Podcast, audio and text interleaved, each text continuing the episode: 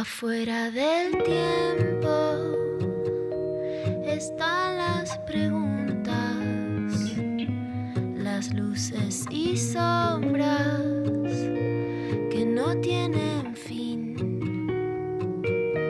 Ahí en la frontera están las señales,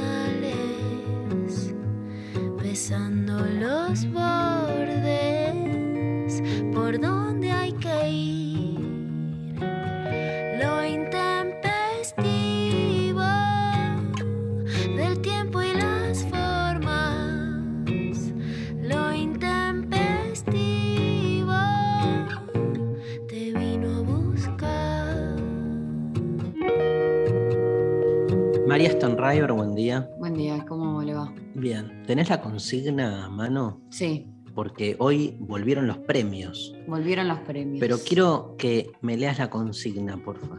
¿Cuál fue tu peor trabajo? Amo, amo esa pregunta. Amo esa pregunta. Buen día, Martín Rechimusi. ¿Qué tal Darío? ¿Cómo estás? Un gusto en saludarte. Lo mismo a ti María y a todo el equipo y a la audiencia que nos acompaña del otro lado. Amo la palabra peor. Porque Sí. viste esa cosa New Age de, ay, ¿cuál fue el trabajo donde te sentiste más realizado? No sé qué. O sea, basta. O sea, asumamos realmente que la pasamos mal. En general se la pasa mal en la vida. Exacto. Sí. El problema es el relato de que viniste para ser feliz, venís para... Yo igual no sé si eh, la radiofonía argentina, digamos, el día viernes, no está asignada por deprimir a la gente más de lo deprimida que viene durante la semana. Pero Bueno, acá venimos nosotros a, Claro. digamos, pisotearte la huerta. Exacto. Nosotros somos borders y ningún dispositivo de radiofónico normalizador, ni serializador, ni industrializador, ni departamentalizador. Me salió, boludo. Muy bueno. Bueno, nada, le vamos a... ¿Cuál fue tu peor trabajo? Yo me acuerdo mi vieja rompiéndome las guindas en quinto año. ¿Las guindas qué era? Es Los como un- una Ah. metonimia de los testículos. Me decís, Testículo tip- chico, testículo Claro. chico. Y rojo. Ahí- La guinda es más testículo chico porque, digamos, ya de por sí eh, hay muchas frutas circulares y se eligieron las guindas. eh, ¿Por obviamente, qué? Quien, inventó, quien inventó el dicho es de testículo chico. O sea, esto Claro. estamos haciendo un poquito de genealogía porque acá la gente por ahí quiere saber algo de, de filosofía. Bueno, acá tienen. Estamos peinando la historia a contrapelo, como decía eh, Benjamin o Derrida. ¿Quién lo decía, Darío? Walter Benjamin, tesis de filosofía de la historia, este, si no me equivoco, tesis 7. Ahí tenés. 17 hay que peinar la historia a contrapelo, decía él. Entonces, buscamos aquellos relatos que quedaron flotando en el camino. Eh, en este caso, bueno, lo de romper las guindas no ha quedado en el camino porque lo traemos una y otra vez, pero sí nos ponemos a pensar de por qué en este dicho aparece eh, la El alusión testículo al chico. testículo chico. Sí, Giordano era el de peinar a contrapelo, ¿no? sí, sí. Él peinaba a contrapelo, bueno, hasta que en un momento eh, lo agarran. Él va a la cancha de boca y de repente hay un malón, lo empiezan a cagar a trompadas. La persona que lo filma encima no lo va a defender, lo sigue filmando. O sea, vayan mis respetos a esa persona. Y él dice: No me peguen, no me peguen, soy Giordano.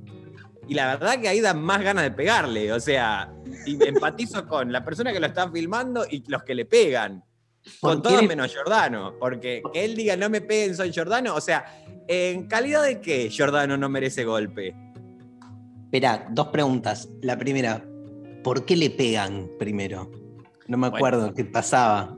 Y hay algo. No, no que- vas a decir que en la cancha la gente pega.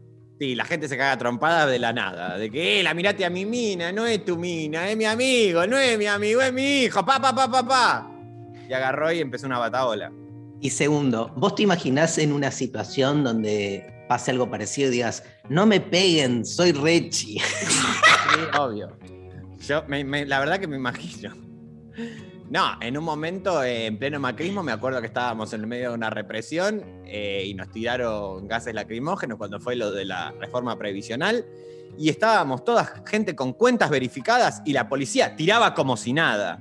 Entonces, estos son procesos que hay que revisar. Yo Si me una acuerdo. persona con cuenta verificada, defendela. Ayúdala. Me, me- Este es un mensaje del Ministerio de Cultura. me acuerdo de una persona que nada, se reivindicaba como. Este, pero así como se regocijaba de su carácter de tuitero, y era como que lo decía, como decía, bueno, nada, yo soy un personaje famoso porque soy tuitero y me conocen todos por ahí, y tenía 10.000 seguidores, no es que era, viste, porque te la doy si tenés un millón, yo qué sé, pero 10.000, viste. ¿Cómo te da la cara? Bueno, ¿De verdad lo crees? no le daba. Claro, bueno. Claramente. O sea, Eh, ¿cuá- ¿Más de cuántos seguidores se es famoso, María? A ver, vamos a hacer. Te voy a, te voy a ofrecer millón? eh, Un millón. la siguiente. Para, como la- es la especialidad de María, Darío. claro, es mi métier. Enseguida ella se mete a contestar. Bueno, Tremendo, boludo. O sea, se repartieron lo- lo- las especialidades entre no, acá. no se repartieron las especialidades. Yo lo que quiero es, te voy a decir, eh, Dale. ¿cuánto se- primero por redes, porque no es lo mismo Twitter que YouTube, que Instagram, que Facebook. Yo te digo, vos me podés decir si es influencer, si es famoso, vos le pones la categoría que quieras. ¿sí? Dale. Más de 5.000 seguidores en Instagram. ¿Qué es? Mi, mi tía. Nada. La Ah, tía Laura. no tiene más de 5.000 seguidores. No, bueno, pero, pero nada, nada. Una persona con muchos amigos, no sé. 5.000 seguidores es bastante igual. No, bueno, pero, pero no, no hay, no- no hay una categoría. Puede, si querés, El podemos decir- promedio, de, de- según las cuentas, es el promedio que se tiene de seguidores es 300 personas. Bueno, 5.000 es entonces. La tía de María, estoy entrando, tiene 106 seguidores. Bueno, ves que dijo no es. No, bueno, era una forma sos- de decir. Sos- No, María, le perdiste el. Bueno, no, no, no, dale, dale, dale. me Ay, la especialista, la especialista. No se puede Ma- trabajar así. Eh, No, pero vos la 5.000 verdad que- seguidores. Empezás como eh, empezás eh, muy agrandada, pendeja. Pero vos me dijiste que las categorías son, por ejemplo, eh, influencer, famoso, y alguien con 5.000 seguidores, yo te puedo decir que es una persona que conoce mucha gente y que quizás la no, siguen. podés eh, decir emprendedores, por ejemplo. Bueno. Pero mi tía decís. Y, y- y yo no tengo ningún ánimo contra tu tía, la verdad. La amo a mi tía. Eh, un, un emprendedor, eh, dale, emprendedor, está bien. Eh, No te escucho, mi amiga está en hembra eh, Martín, estás trabajando acá, presta Sí, atención. pero Lolo me habla, me hace unas señas que son Lolo. Una, una cosa es un café, una cosa, pero me está, está con un barbijo además y como una cosa de la puerta, las llaves, no entiendo. Bueno, volvemos al asunto. Más de 20.000 seguidores, Y ahí ya eh, micro influencer. Microinfluencer. Bien, en Instagram estamos hablando. Sí, sí. Más de Depende del 100.000 contenido. seguidores. No es nada. 100.000, 20.000, boludo. Eh, O sea, es un montón, pero no es para. Nadie es influencer con 20.000 seguidores. Influencias. Depende del contenido, hay gente que sí. Pero influencias a un nicho muy chico de, de gente. Bueno, pero influencias. Sí, sí. Pero me parece que la, la Sos, idea no de. sé, especialista, no sé, te tenés una cuenta dedicada a eh, hacer huertas y Sí. tenés 20.000 seguidores y decís, ay, eh, eh, pónganle tierra fulana y la gente va a querer tierra fulana. Está muy bien lo que decís, María, muy bien. Muy bien. Eh, más de 100.000 seguidores. Y un influencer medio, mediano, Medio pelo. pyme, sí, Pyme. Pyme influencer, pyme influencer me gusta. pyme influencer, influen, Influencer. pymer. Más de 250 mil seguidores. Yo creo que ahí ya, eh, para mí es relativo a, eh, en relación al qué contenido haces, pero sí ya de influencer me parece que es una categoría que pueda llegar a estar bien. Finalista de Showmatch. De la, la academia en este caso. Rechimusi tiene 294 mil seguidores. Bueno, y es un influencer del humor. Ujú. Un militante. Eh, para mí, después de una de tipo los 500.000, ya te puedo decir famoso. Más de 500 mil famoso. Ah, no sos famoso, no sos famoso. no Estamos sos hablando famoso. de la. De, ¡Eh, boludito, el- no sos famoso! ¿Qué? Paren, loco, paren, loco. Yo también No tengo. sos mi- famoso. Solo para, para Lolo sos famoso. Para Lolo soy famoso.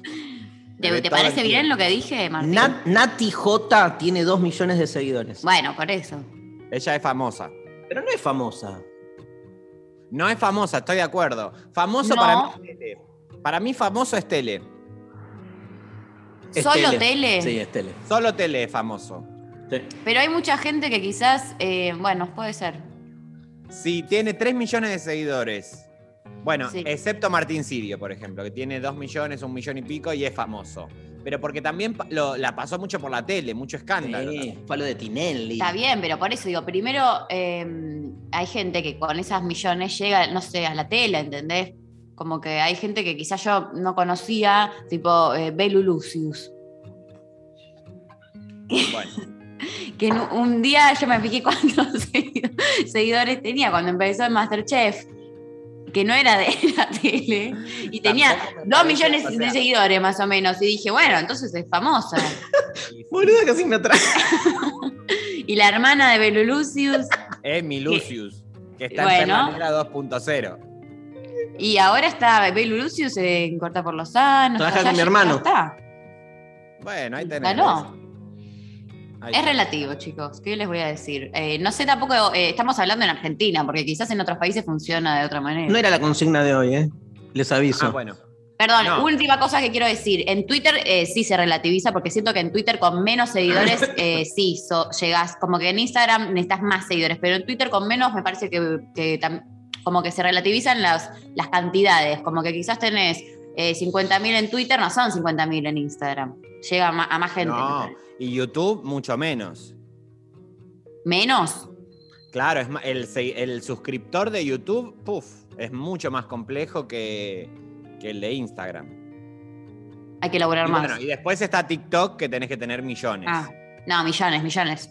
Pero mal. O porque aparte ahí se te viraliza quizás un video que tiene 4 millones de views y después otro que tiene 300 porque no, no hay, esta, es raro la dinámica es, una- del- es un loco. De seguidor y la fidelización y toda esa No hay verga. parejo, no hay parejo. No, no, para nada. Bueno, el peor trabajo de mi vida. Sí. Bueno, Estaba viendo, mientras ustedes charlaban, yo estaba viendo así gente famosa, cuántos seguidores tiene y eso. Por ejemplo. No, buscaba ponerle el gato silvestre o la, la- la tenista Nadia Podoroska. Nada, ¿cuánto lo que pasa es que. Podoroska? No, ya lo saqué. Lo que pasa es que Instagram, eh, en Instagram tenés más seguidores que en otras redes, ¿viste? Claro. Nadie más tiene más. TikTok, no. Más en TikTok. No, En no. TikTok, no. Ah, En Instagram para mí es más fácil, al revés, es como la red que más, más te siguen, eh, no sé. Eh, Bueno, pero sí, igual- voy a contar mi peor trabajo si quieren. Pará, pará. Bueno, igual los famosos de la tele depende, porque los que son grandes ya, no, para mí no tienen tantos seguidores en Instagram. No Susana tienen seguidores, Jiménez. pero son famosos. Luisa Albinoni es famosa. Susana Jiménez tiene 2,5 millones, igual que Nati J, boludo. Claro, O sea, no tiene sentido, porque Susana Jiménez no puede caminar por la calle. Y Nati J tranquilamente puede caminar por la calle. A ver, Lali. Lali, Lali tiene. no puede cam- Eso 9 es. millones. O sea, eso, el, el determinante del famoso es si puede caminar o no por la calle. Me ¿Vos, gusta. ¿Vos podés caminar por la calle? Yo tranquilamente puedo caminar por la calle. O sea, saludo, gente, una foto, qué sé yo, pero no, no es que hay aglomerado un quilombo como le pasa a Susana. ¿Qué te dicen cuando, cuando te paran? ¿Qué te dicen? Rechi, gracias por tu humor. Y la verdad que es maravilloso lo que dice la gente. La adoro, le agradezco. Pero mucho. decime qué, decime qué. Eso. Gracias. Eh, Rechi, te banco. Siempre una pequeña devolución sobre algún aspecto de mi laburo que les gustó más. Eh, ay, cómo me, me gustaba. Me llama mucho la atención cuando se acuerdan de un personaje que hacía hace mucho y que yo digo, pero este personaje ya no lo hago más. Y les quedó. No, me acuerdo cuando hiciste tal cosa. Y Digo, "Ay, eso me muchísima, muchísima gente te para diciéndote qué bueno tu trabajo en lo intempestivo. Sí. Me paran y me dicen lo intempestivo, lo que dijiste el otro día no me gustó nada, esto de que dijiste eh, lo de Benjamin, eh, bueno, se sabe. Sí, la verdad es ¿A que. vos qué te, qué te dice por la calle la gente, Darío? Qué lindo que sos. Sí. La verdad es que vos sos muy lindo, Darío. Dan unas ganas de. Dan unas ganas de encamarte. Yo no puedo más de. O sea, a mí se me complica mucho laburar con vos porque me calentás mucho, Dari. Ya sé, ya sé, perdón. Me pasa mucho. Me dicen, no, no, muchos me, me paran y me dicen, deja de hablar y de decir cosas filosóficas y lo que nos importa de vos es tu cuerpo. Bueno, ahí fue cuando entraste a Sex. Eso estuvo bueno porque vos le diste a ese público la experiencia. Yo no quiero que el público se olvide que el año pasado Darío Stanriver participó en Sex, experiencia virtual. Una experiencia que vaya mis respetos, porque la verdad que me gustó mucho. Eh, no, me hubiera- No sé si me hubiera ani- animado el presencial. Pero si vos ya saliste en Chota en, en Mentira la Verdad. Sí, pero no sé si me hubiera animado el presencial igual. Porque una cosa es mentir a la verdad, con todos esos cuidados. no Claro, sé. acá ahora están haciendo sex presencial en un, como en un teatro, vas como, bueno, es En una el- perfo, sí. pero están ahí en, en- en Chota al lado tuyo. También con cuidados y todo, pero digo, no sé, no lo sé. Quiero ir a sex a verla. Martín, Presencial. Vamos, Martu. pedite dos Vamos. entradas. Me divierte el plan. Dale, dale. Bueno, vamos a escuchar un poco de música y Ey. Estamos preguntando cuál fue tu peor trabajo y están participando por eh, dos remeras sorteamos hoy de eh, Satélite Kunst, arroba Satélite Kunst, los buscan en Instagram, tienen un montón de modelos de remeras hermosas, los ganadores van a poder elegir el modelo y talle y se les envía a su domicilio, así que arroba Satélite Kunst, estamos sorteando hoy sus remeras. un premiazo, ¿eh? Altas remes. Y Martín, si te gusta, después si querés, Ah. metete arroba satélite kunst. eh, y hay remeras, son remeras con motivos artísticos. Y entonces este, la gente de este, nada, que hace las remeras eh, nos regala para que sorteemos y se encargan de enviársela vivas Buenísimo. donde vivas. Sí, y con el diseño que quieras, de todos los que tienen, que son un montón. Y la gran sorpresa es que la gente de Satélite Kunst está eh, Produciendo. produciendo, imprimiendo remeras que dicen lo intempestivo. ¡Vamos! ¡Bravo! ¡Hay merch! ¡Hay merch! ¿Sabes qué es merch? Merca. No, merchandising, se Ah. le dice merch. Ahora saqué mi merch. ¡Hay merch! ¡Hay mer Ay, yo tenía una amiga que se llamaba Merch. Mechi. Le decíamos merch. ¿Merch? Merch. Che, merch. Bueno, Merch. escúchame. Eh, ¿Están llegando audios? No, porque no- ni hablamos, ¿sí? Audios, hay Lali. Manden audio, no sean cagones, cagonas, Y ahí me- caguini. Yo si hoy no mandan audios, me voy a las 12 si no tengo por lo menos 7 audios. Si a las 12 no hay por lo menos más de 7 audios, yo me voy. Che, hay Yo una, no quiero que Martín se vaya, así que por favor eh, pónganle onda. hay una horda, una horda de gente que me empezó a escribir porque vos en tu programa de YouTube Insoportables son, la verdad. con el no, otro... no, tampoco quiero que lo pongan en esos términos. eh. Es horda, horda, Horda. sin H, No, horda. María dijo insoportable. No, pero bueno. porque después empezó- hicieron un bot y, y te empiezan a hostigar por todas las redes. Yo no me hago sé. cargo de, de mi hija. O sea, no. Nada, lo que ella diga es. No mezcles, boludo. bueno. Esto 23 cortemos años. el audio, cortemos el audio y se lo mandamos a Luciana, Y a mi psicóloga, porfa, también. a mi psicóloga y a mí, que yo soy tu otra mamá, María, y entonces con esto ya nosotras podemos presentar acciones legales. Ya De está, listo. lo que Me nosotros diciendo ahora descontextualizaron. Me Carpetazo. descontextualizaron. Mamá, si estás escuchando, por favor, hace algo. ¿Cómo estuvo el cumpleaños de mamá el otro día? Ay, re lindo. Re lindo. ¿Vos no fuiste, Darío? No, ¿Qué saben si fui o no fui? Eh, Bueno. No estabas invitado. No estabas que no. invitado. Estaba invitado Ah, a tomar el té. ¿Qué se sirvió, María? ¿Había pastel? Había pastel. Picada. ah, Mucha picada. Somos muy de la picada, entonces se Ay, ha la picada una. es el mejor, es lo único bueno que dio la humanidad, la picada. Total, total. Hubo picada de almuerzo y una merienda también medio picada, como picadita de diferentes cositas. eh, así Claro. que muy ricos. Es la mejor combinación eh, del mundo. Eh, se la ha pasado muy bien, así que la próxima estás invitado, Martín. Mi madre te aprecia mucho. Sí, la verdad que no entiendo por qué no me invitaron a esta igual. A mí tampoco, no entiendo por qué no me invitaron, me quedé acá solo. Eh, Bueno. Para, que había un tema que habíamos abierto que me interesaba desarrollar muchísimo antes. ¿De qué estábamos hablando antes que, la, que el cumpleaños de mamá? Eh, el inconsciente de, de tapa. la merch el inconsciente de- tapa. No. Ah, del, de los bots, de lo que. la- Ah, de- de tu programa, que nos, eh, a él lo estudian un montón, a mí no tanto por suerte, pero me han llegado, me Pero he aparte- sumado a un equipo. Me hostigaron todos los equipos, boludo. Todos diciéndome, eh, te queremos, eh, eh. Dije sí, sí, sí a todo y no, no me hostigaron más.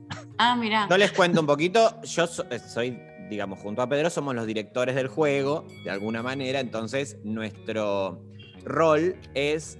eh, se llama eh, imparcialidad arbitraria. Perdón, ¿Pedro es Pedro Saborido? Pedro Rosenblatt, Ah, el cadete, Pepe. el chico Ah. Trosco. El pibe Trosco. Pibe exacto. Trosco. Entonces, hemos desarrollado eh, un juego que se revaloriza la política. Ajá. Hicimos tres grupos de Telegram en donde las personas las- los integraron eh, acorde a la terminación del número de documento. Sí. Ah. Del 1 al 3, bueno, entonces fueron ahí. Yo soy de 4, 5, 6, 0. Eh, cero tienen todas, porque los ceros Ah. eligen a qué casa van. Ah, yo soy 0 y a mí no me, yo no elegí.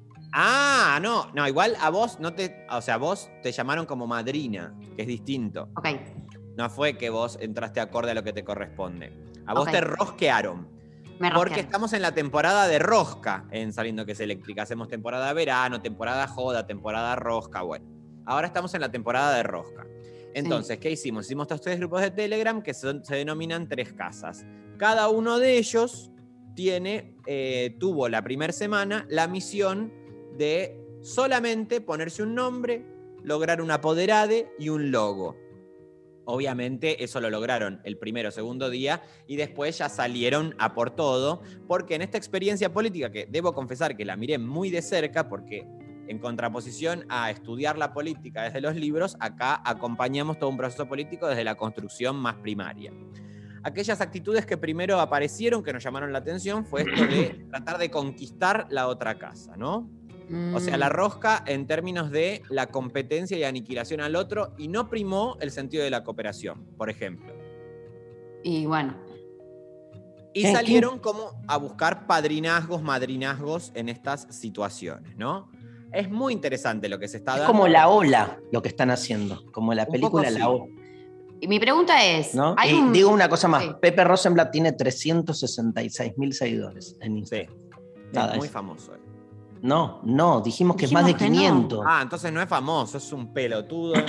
La pregunta que yo tengo es, estas eh, sectas que ustedes armaron, ¿es para, compiten con un fin puntual? ¿Alguien gana algo? ¿O es simplemente por hacerse verga entre todos? ¡Sectas! ¡Sectas! Van ganando puntos las casas.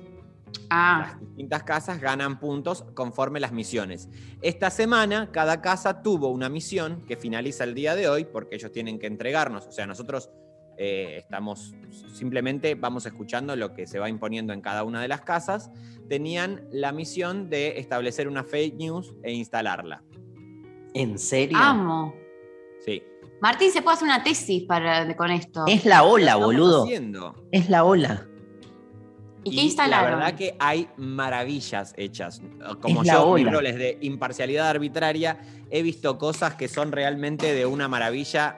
Eh, estoy extasiado. ¿Por qué? Porque esto también lo que nos permitió de alguna manera es Pero ver, contá, boludo.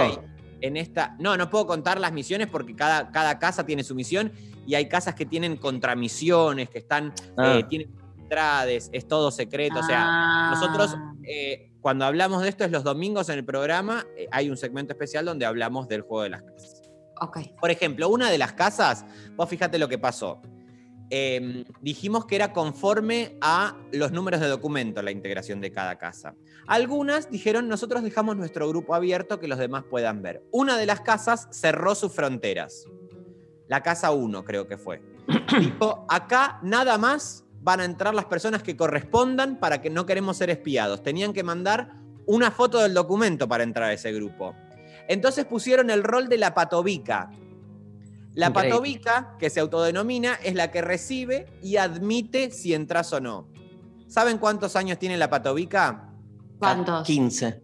13. No.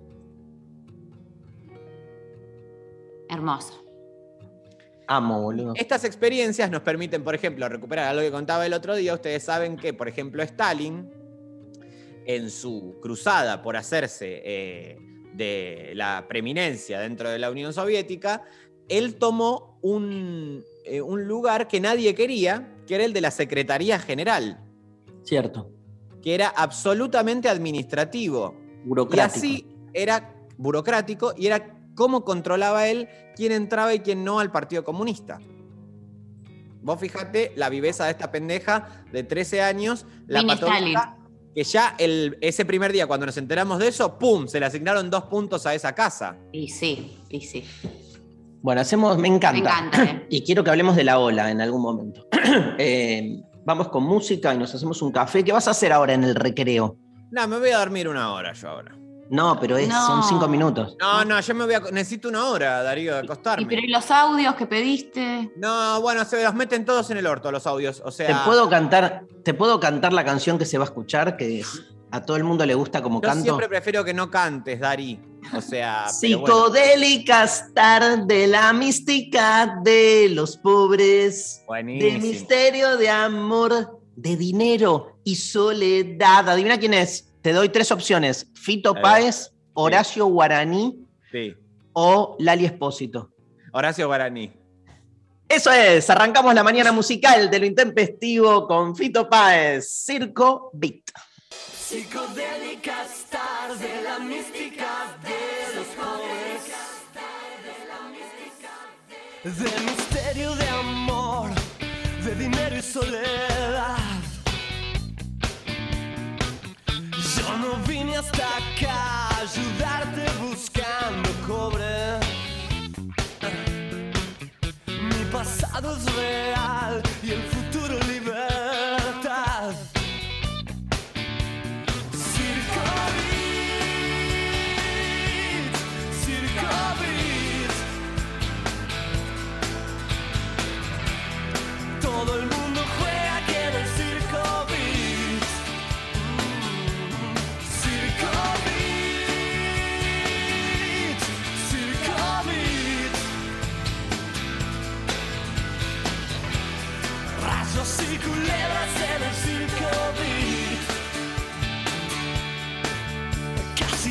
tendrán un instante su touch de gloria. Llegaremos en jeep, llegaremos a la ciudad. No me gusta cantar, yo me muero con Gina Rowlands. Y los monos están devastando este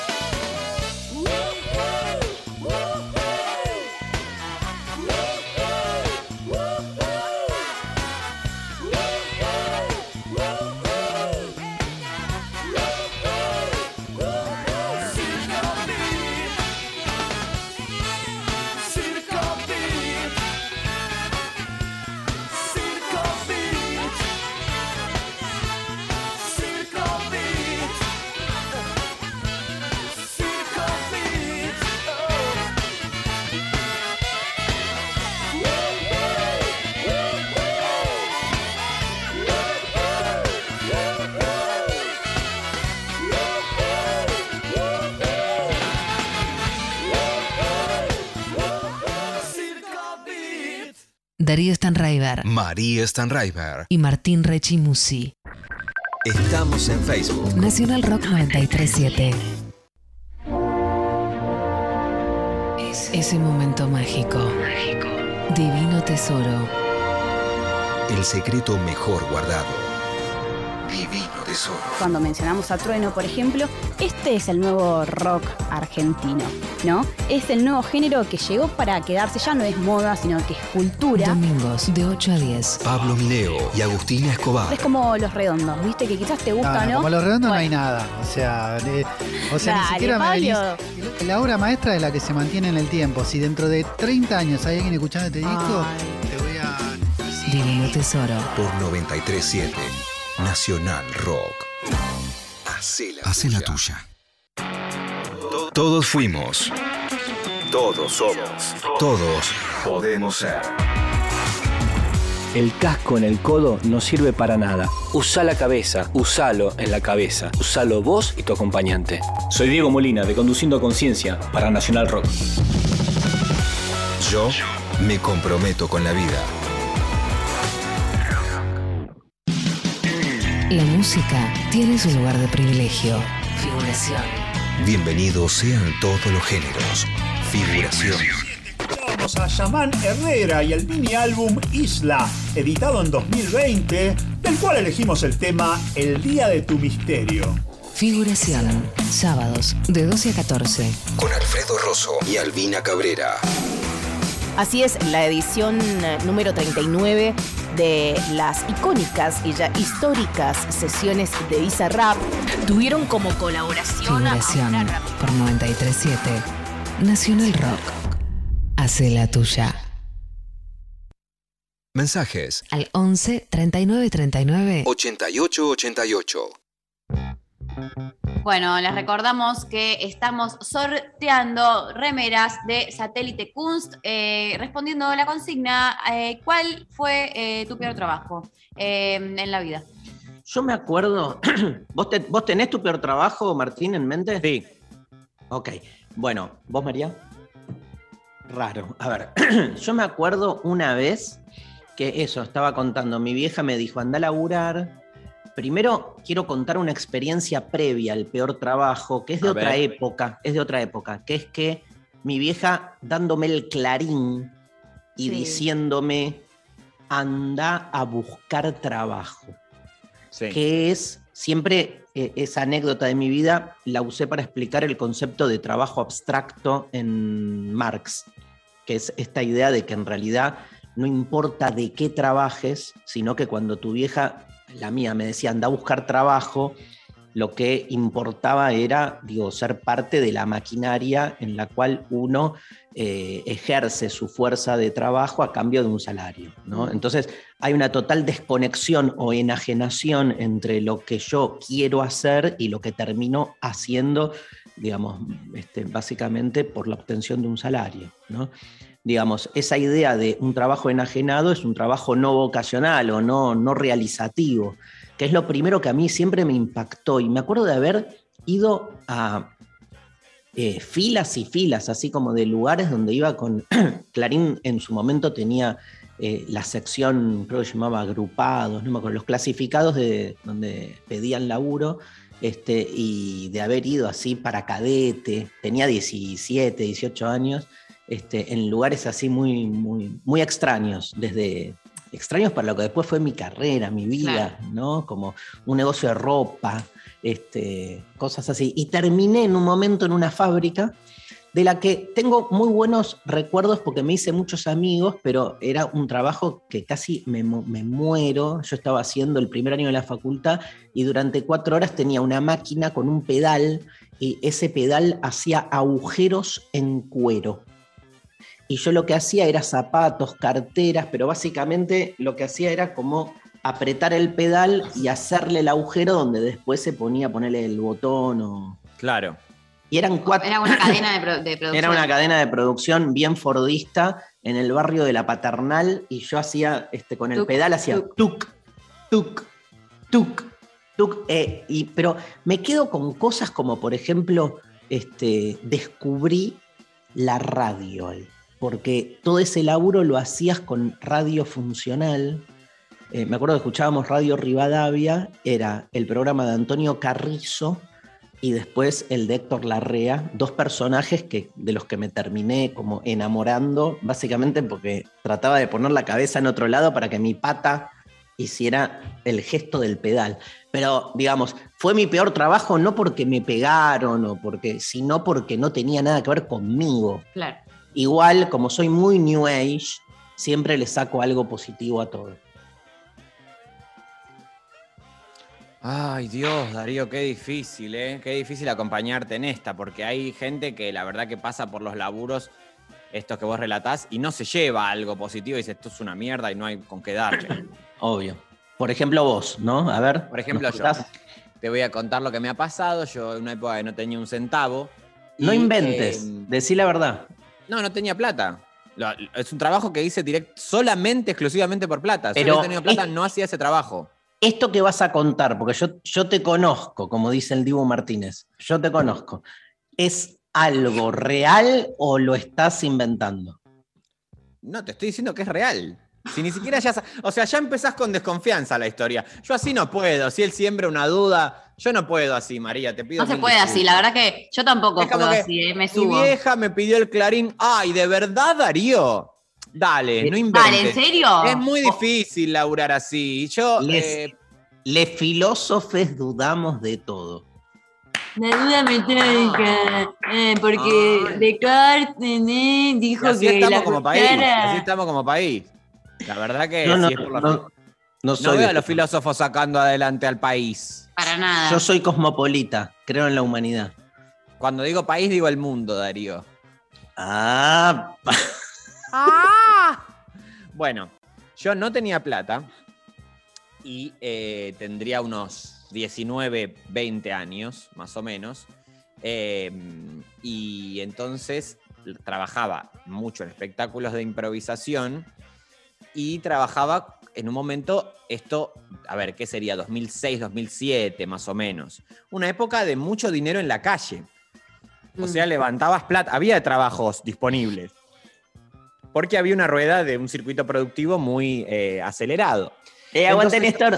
Se usaba eh, mucho eh. esto de que una empresa, por ejemplo, cada una vez por mes agasajaba a sus empleados. Agasajaba barra capacitaba, porque era como, bueno, iban a un hotel, jodían, les daban un curso de algo, eh, después eh, se culeaban entre sí en los empleados, porque también eran cogederas, hay que decirlo. Cosas que hoy el macrismo jubiló y después de la pandemia obviamente ya es todo materia del pasado. Pero en ese momento nosotros laburábamos mucho haciendo eh, Diviérteme Bufón de las grandes empresas. este relato en particular de mi historia tortuosa fue puntualmente una empresa que hacía un agasaje porque cumplía capaz, no sé, 100 millones de pesos en ventas, no sé, hacían cualquier cosa, fiesta, en un barco. Entonces me contacta una empresa de eventos y me dice eh, que tenía que hacer unos personajes divirtiendo a la gente Amo. ahí entre el público. eh, muy, muy barco. con, eh, del uno a uno. Y eh, entonces me dice, mira, tenemos tales personajes disponibles. Yo no quería hacer ninguno de esos personajes disponibles. Y em, entonces digo, bueno, no, quiero hacer otro personaje. Bueno, ya ahí entré mal en la compañía porque era tipo, había, no sé, ponele mozo loco, que es una cosa que igual a mí me divierte y hay gente que lo hace muy bien. Quiero hacer esta aclaración. O sea, el problema no es tanto el trabajo en sí, sino cómo yo fallé ahí en ese trabajo. Porque el, el mozo loco, en, el, en lo que es la jerga del evento, es un comediante, un actor, una actriz que se camufla entre los mozos y anda con Claro. una bandeja, pero dice barbaridades, se, se tira a dormir en el medio, se, se come la comida de la gente. La Ah, gente no bueno. sabe. La gente no sabe que es un actor. No sabe que es un actor obvio y piensa que es un mozo que se volvió loco, entonces todo el mundo comenta eso. Va y le dice a alguien, literal, pasó esto, señor Oscar Muner, no quiero dar nombres, pero bueno, iba y le decía a una señora, ¿quieren que les meta esta brochette en el orto? La verdad que era fuerte, digamos, eh, que esté en el marco de una fiesta empresarial y que venga un mozo y le ofrezca meterle una brochette en el orto al gerente. Pero bueno, más allá de eso, eh, yo dije que no quería hacer esos papeles porque no me sentía cómodo, porque además veía que había gente que tenía mucho oficio y digo, bueno, voy a inventar algo nuevo. Y como era en un barco, dije, bueno, voy a ser de doctor que, que controla el ingreso al barco para ver que esté todo bien. Bueno, cuestión Wow. que me disfrazo de doctor y empiezo a eh, medir a la gente, le tomo la presión, la temperatura. Pero claro, hacía eso, pero no se me ocurrían los chistes que había que hacer en torno a eso. Entonces fue una propuesta que quedaba medio camino. Y yo me di cuenta que era un robo de plata lo que estaba haciendo y que todos la estábamos pasando mal. Yo hacía sentir mal a la gente, yo estaba haciendo las cosas mal. eh, la compañía que me había contratado dijo, este, ¿qué- qué- ¿a quién trajimos? Entonces me encerré a llorar en el baño. Ay, mi amor. No. ¿Qué estoy haciendo? ¿Qué estoy haciendo? Y bueno, eh, Tremendo. No me sobrepongo eso. Y después esta misma persona me siguió contratando y yo ya me daba cuenta que él era, er- iba a romper el mercado, cobraba muy barato y hacíamos unos shows que eran realmente lastimosos, porque había, no, no tenía ningún sentido lo que hacíamos. Ahí sí yo ya dije, bueno, bueno, a esto ya eh, no se puede seguir haciendo. Ay, lo imagino a Martín encerrado en el. Llorando. Sí, con 19 Ay, años. Martín. Rulos tenía, un Qué joven lindo. prometedor. A mí me pasó algo parecido, pero quiero escuchar a la gente. Igual lo, lo doy rápido, que es cuando empecé a hacer los primeros shows de filosofía y música. Este, nos contrataron también de, era un fin de año, fiesta de fin de año para los Claro. empleados en un este, en Puerto Madero, en un bar. Este, y nada, nos pusimos ahí, yo decía boludeces filosóficas y la, la bandita con la que laburaba de música tocaba canciones. Estaba todo el mundo de espalda a nosotros No. comiendo No, y no. yo, yo hablando y contando eh, eh, el, el amor según Platón en el banquete a nadie. ¿Entendés? A nadie, Sí. nadie. Porque además, fiesta de fin de año, eh, la gente que trabajó en sí quieren joder entre ellos, no quiere que venga alguien a, ay, bueno, vamos a hacer, vamos a escuchar del balcón. el Un horror. de Platón. No quieren eso y tienen todo Un su horror. derecho, la verdad. Y no me interesaba. Después fue como que dije, bueno, listo, es laburo, cobro y me voy. Es como que me. me- pero no.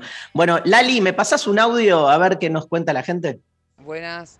Mi peor trabajo fue trabajar en un bar de La Plata, que ya empezando que el nombre se llamaba Capocha. Un Sí. asco. Bueno, El dueño era un desastre, nos trataba para la mierda. Y el lugar consistía en que hacían eh, karaoke.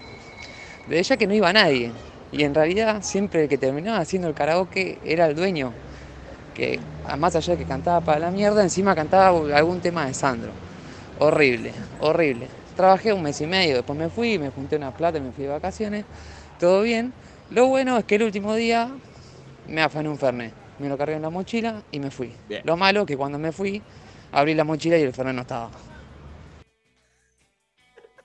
No, no, no, espectacular. Pero aparte, na- nadie no puede decir qué cosa buena sacó, ¿viste? Es como, digamos, necesitan no dije siempre- nada bueno que saqué. No, mm, No dije es nada. cierto. Me gusta, eh, primero que eh, arranca muy bien el relato con esto de que Capocho era el nombre del bar y seguro que era como le decían al dueño. Él lo que hizo fue eh, montarse un bar para que lo escuche cantar alguien. No le interesaba nada más que el hecho de que alguien lo escuche cantar. Y mm, segundo, esto de que, bueno, se afanó un Fernet, pero ¿qué, qué pasó? O sea, ¿se lo, ¿se lo confiscaron? O sea, había robos cruzados, Sí, sí, evidentemente. Fue el robo del robo. Hay mucho relato de maltrato en bares, ¿no? De Ay, trabajar de mozo, moza y. María, ¿nos lees algunos mensajes? ¿Cómo no? Eh, hola, Intempes. Cuando me recibí de diseñadora trabajé un tiempo en un negocio de placas fúnebres, sellos, trofeos, etc. Ahí hice los diseños más horribles de la historia de mi vida. La explotación y el trabajo en negro no eran nada comparado con la tipografía deformada y los diseños feísimos que me pedían. Un día me gritaron porque uno pidió una placa con un dibujo de riñón y el cliente se enojó diciendo, esto parece un pene. Mi compañera le dijo, se parecerá al suyo. Y así mil historias. Les mando mucho amor. Gracias por alegrarme las mañanas. Me encanta, me encanta. Espectacular. Otro mensaje. Eh, vamos con este eh, relato. Hola Intempes. Rechi, no te vayas. No puedo mandar audio porque trabajo en una fábrica y hay mucho ruido. En cuanto a mi peor trabajo, diría que fue el primero que tuve en blanco a mis 19 años. Trabajé de bell boy, a.k.a. botones, en un hotel de microcentro. Me hacían limpiar las puertas y los vidrios de todo el hall de entrada, baldear la vereda, barrer la terraza y al mismo tiempo estar siempre presentable al lado de la puerta para recibir gente. Me explotaron un mes y me echaron sin causa. Una amiga empezó a cursar en una facultad que está cerca de ese hotel y me contó que todos los meses veía un pibe distinto en ese puesto, qué sé yo, empleadores de mierda. Lo bueno es que, lo bueno de todo esto fue que con la indemnización me pagué cuatro meses por adelantado de la facu. Perdón si se hizo largo el mensaje, saludos desde Avellaneda. Bien, lo bueno ahí. Bien, Siempre. sí, Lo- rescatando eso es algo bueno. positivo. Eso está bien. Otro audio, Lali. Buenos días, gente. Este, con respecto a la consigna, eh, les habla Mauro, el que no quiere trabajar de Lanús. Con ese apodo la paso mal en todos los trabajos, eh, pero el que peor la pasé, eh, creo que fue mi segundo trabajo que repartía volantes para un locutorio. La dueña del locutorio era mi vieja. Y tengo que reconocer que caminaba, me tiraba a una esquina y donde veía un terreno baldío revoleaba los papeles para gastarlos. Pero Sí. la pasé feo, era horrible. Nada, bueno. Ya la, la voz, ¿viste, Martín? Es La como- voz. Sí, sí, La sí. voz. Una- Lo entiendo, ¿sabes por qué?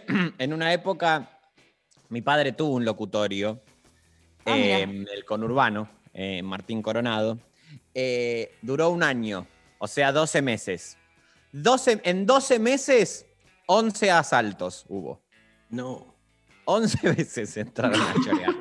Entraban todo el tiempo. O sea, era trabajar para los chorros, la verdad. Y bueno, dinamizábamos también un poco la economía. Pero era un poco violento y era, un- era bastante cruento. Una vez yo estaba, cuando entraron a robar cinco personas, me cagaron unos cachetazos. eh, fue un poco duro. Pero bueno, eh, las personas que hemos vivido eh, en los 90 en el conurbano, a esto estábamos muy acostumbrados. Y en todo lo que es locutorio, también se volanteaba un poco porque era como, bueno, sepan que desembarca un locutorio en el barrio, que era algo importante, era algo importante en ese momento. Y después ya se conformaban más, eh, se- bueno, se incorporó lo que era internet. Mm. Yo ahí también me relacioné bastante con lo que es la pornografía asiática. ¿Quieren que Claro. les cuente esto o no? O sea, Sí. No, no, no. Estamos fuera del horario de protección al Ah, menor. bueno, pido disculpas entonces. ¿Pero qué? ¿Trabajaste en la pornografía asiática? No. porque, no. Ah. eh, los o sea, había una máquina con internet, una compu con internet que uno iba al locutorio, no había ciber, eh, había una computadora y los únicos que lo usaban eran el supermercado chino de enfrente. Entonces yo eh, dejaban todo abierto y yo iba y miraba mucha pornografía asiática. Ay, qué lindo. Sí, la verdad que sí. Mm, los huascazos que deben haber habido en ese, en ese asiento. Sí, mucho huascazo. Bueno, ahí fue mi primer embarazo. Eh, porque Me dejaron me una, una, una huasca muy fértil en uno de los asientos, me siento y al tiempo quedo embarazada y ahí naciste vos, María. Y yo nací de esa guasquita. De unos chinos. Soy así. bueno, basta. Dale. Eh, el trabajo más de mierda que he tenido era un call center de soporte técnico. Un asco, nadie debería trabajar en eso. Son las minas de carbón de esta época. Cuando renuncié fue el día más hermoso que recuerdo. Tremendo. Me mata eh, lo de. Me encanta lo de. Son las minas de carbón Sí. de esta época. Y sí, sí. Es re. Es, que es- es como un trabajo rápido que parecería ese y en los lugares de comida rápida también. También en la repartija de volantes. Lo que pasa es que la repartija de volantes me parece que, o sea, te crees como más libre porque estás ahí en la calle, yo qué sé. Este, pero el call center es enajenante por donde se vea. Eh, ¿Te leo más? Sí. Eh, Mines dice, de cajera en un restaurante chino. El olor a frito en el pelo no me lo podía sacar con nada. Es cierto, hay, es cierto, muy cierto. Hay olores a frito que por más que te bañes se impregnan, la, es como un, apar- abajo de la capa dérmica. Un audio A más, Lali. Ah, perdón. Iba a contar mi experiencia días. Con el, aceite, con el olor a aceite y a la fritura, pero si no importa, o sea, porque en este espacio, en este ciclo no hay espacio para mis experiencias. Perdón, perdón, perdón, me apuré. ¿Querés contarlo? Mi abuela hacía unas frituras que eran imposibles de sacar del cuerpo. O sea, eh, uno volvía a la casa, lavaba toda la ropa, se bañaba y sigo sintiendo un olor a frito rarísimo. Muy bueno, Martín. Sí. Gracias, chicos. Está bueno que remen así la- las conversaciones. Es lindo laburar así, la verdad. Vamos a un audio. Hola Intempes, ¿cómo están? Mi peor trabajo fue a los 18 años, fui acomodadora en el abierto de polo.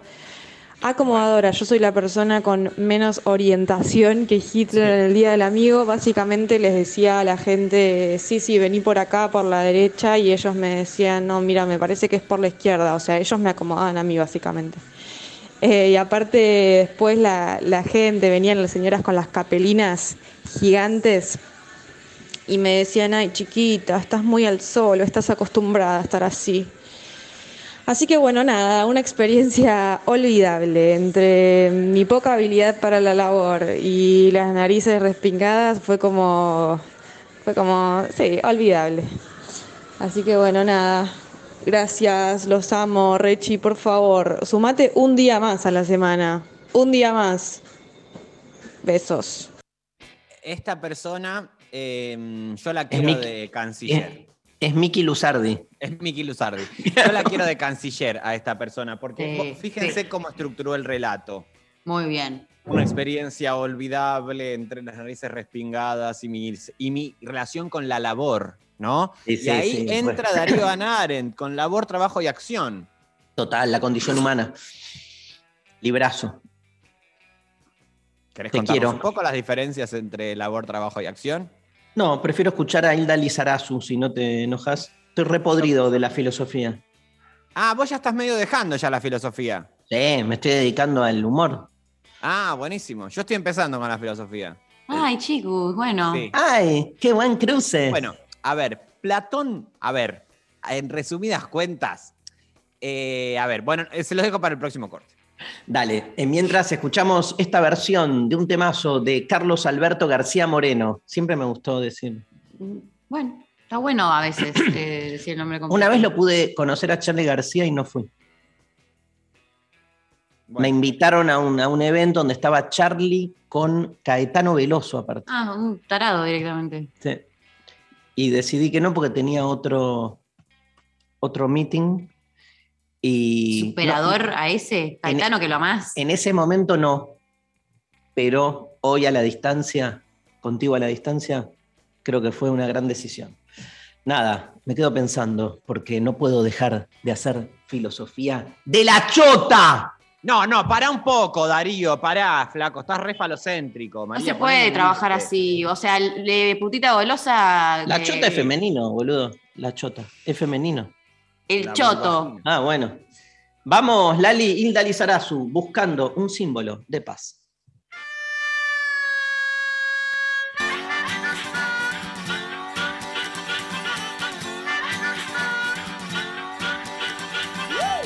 Estás buscando un viejo camisón.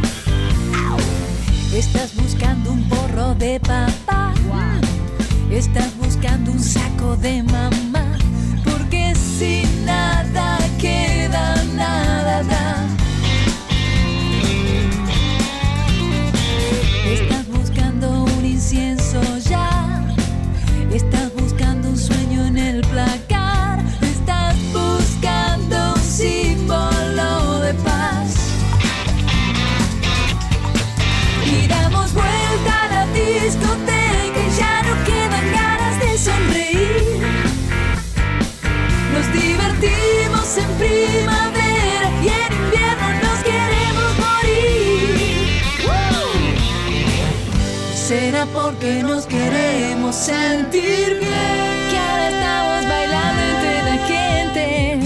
Será porque nos queremos sentir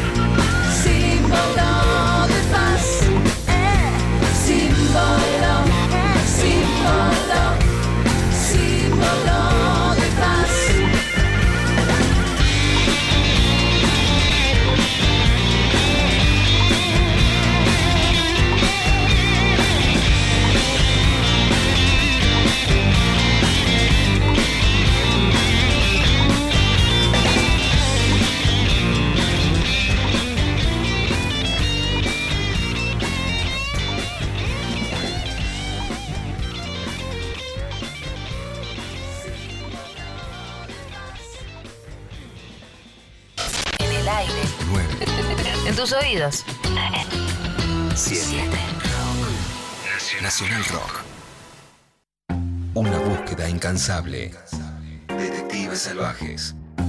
Una entrevista que deja pistas. Muchas gracias por estar con nosotros, señor Flavio. Hola, ¿qué tal? ¿Cómo están? Detectives salvajes. Domingos de 20 a 21 con Martiñano Cardoso. Lo que me pasó con Sobreros y Tumbas y El Túnel, esos libros, esas obras de arte, hubo un antes y un después en mi vida, ¿no? Detectives salvajes por 937 Como que continué, ¿no? Eh, Buceando en el mundo sábado. Nacional Rock. Hace la tuya.